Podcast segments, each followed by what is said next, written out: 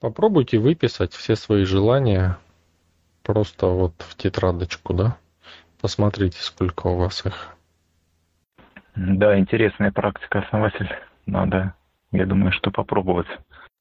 Когда все завязано, например, на деньгах, да, то человек не может увидеть то, что он хочет, пока не реализована эта потребность. И, соответственно, душа не пробуждается, пока не реализуются деньги.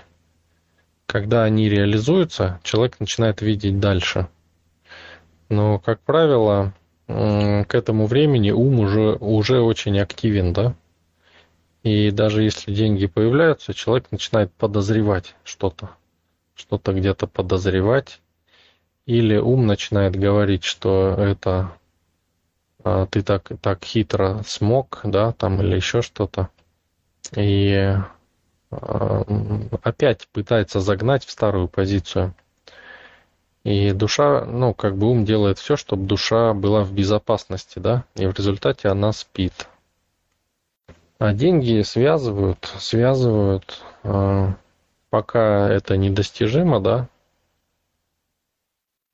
то ну, как бы не за, незачем больше, не к чему больше стремиться, надо вот сначала вот это.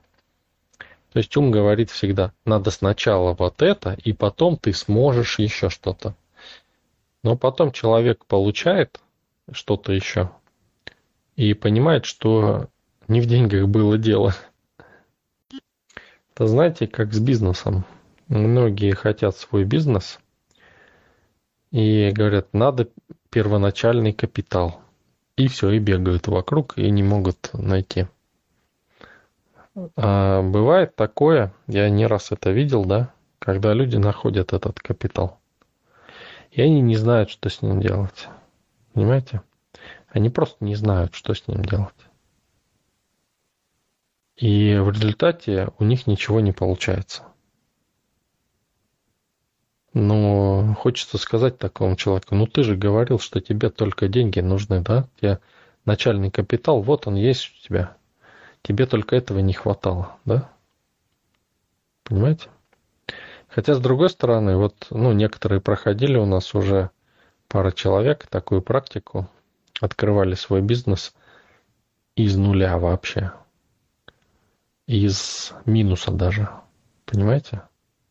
И довольно успешно, и быстро, быстро деньги идут.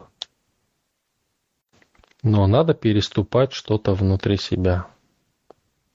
Да, очень показательный и хороший пример с деньгами, а, что дело действительно не в деньгах, а, потому что, чтобы реализовать какие-то идеи, а, нужна личная сила и желание, наверное, умение действовать, а деньги это уже вторично.